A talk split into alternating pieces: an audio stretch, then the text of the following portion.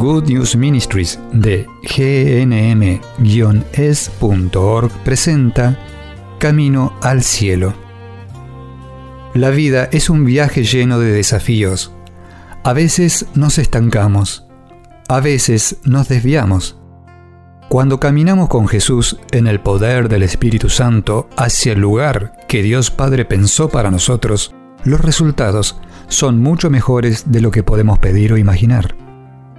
Y aquí está tu anfitriona, Terry Modica, traducido en la voz de Graciela Ramos.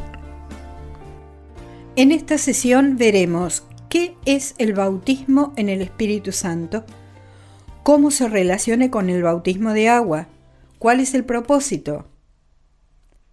¿De qué se trata el bautismo en el Espíritu Santo? Sabemos que cuando fuimos bautizados con agua fue el momento de ahogar nuestro yo pecaminoso el yo que heredaba el pecado original de Adán y Eva, el momento en el que fuimos verdadera y plenamente adoptados como hijos de Dios. Aquí recibimos la plenitud de Dios Padre, la plenitud de Jesús y su misión. Recibimos la plenitud del Espíritu Santo y su poder, porque es esto lo que nos capacita para cumplir la misión de Cristo. Cuando recibimos el bautismo en el Espíritu Santo, ya sea porque alguien oró por nosotros o porque hemos orado algo como Ven Espíritu Santo, renuévame, tienes mi permiso para transformarme, estamos entregando nuestro espíritu al Espíritu Santo. Le pedimos a Dios y le permitimos a Él que active la plenitud de lo que sucedió en nuestro bautismo en agua.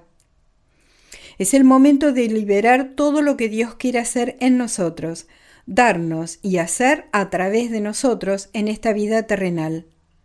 Lo recibimos en el bautismo. Se confirmó que lo recibimos cuando recibimos el sacramento de la confirmación. El bautismo en el Espíritu Santo no es un sacramento, es una oración, es una rendición y comienza simplemente diciendo Quiero ser renovado por ti, Espíritu Santo. Quiero ser lleno de ti. Ven, transfórmame. Tienes mi permiso para transformarme. Lléname, renuévame. Recibí el bautismo del Espíritu Santo por ósmosis, entre comillas, como yo lo llamo. Estaba rodeada de personas que vivían en el Espíritu Santo, una comunidad, personas llenas de Cristo, seguidores de Cristo.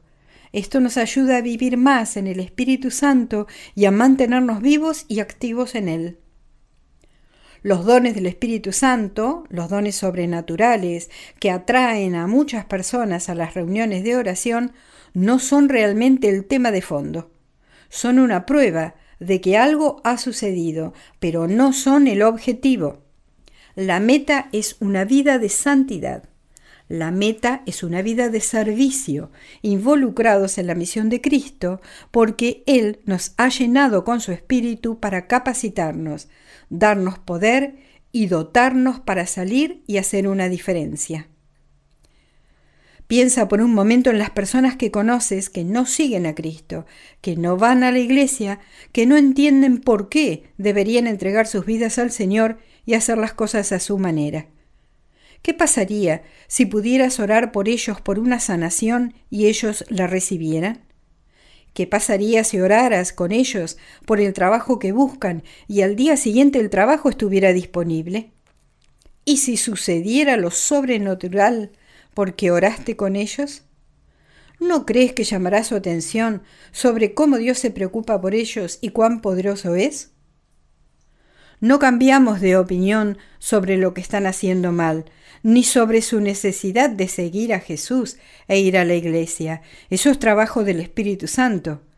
Necesitamos demostrarles que el Espíritu Santo se preocupa y es poderosamente capaz de hacerlo, de hacer el bien, de purificar nuestras vidas. ¿Cuán purificada está tu vida? Y con eso quiero decir, no solo vivir en santidad, sino en ser Jesús para aquellas personas que te preocupan. Significa que estás tan disponible al Espíritu de Cristo que Él está marcando una diferencia en tu vida. Estás en paz cuando deberías estar molesto. Estás alegre cuando deberías estar deprimido. Cuando la gente ve esto, está viendo las manifestaciones del Espíritu Santo obrando en ti. Esto es lo que despierta a las personas el hambre de entregar su vida a Dios. Esto es lo que el bautismo en el Espíritu Santo debe liberar en nosotros. Preguntas para reflexionar. Si alguna vez has sido bautizado en el Espíritu Santo, comparte cómo esta experiencia te ha cambiado. ¿Qué bendiciones ocurrieron? ¿Cómo mejoró tu vida? ¿Por qué lo recomendarías a otros? Has escuchado a Terry Modica de Good News Ministries, traducido en la voz de Graciela Ramos. Para más material edificador de la fe o para conocer más sobre este ministerio, ven y visita nuestro sitio web en gnm-es.org. Encontrarás recursos en línea y mucho más para ayudarte a conocer el amor del Padre, para acercarte más a Cristo y ser lleno del Espíritu Santo. Visita hoy gnm-es.org.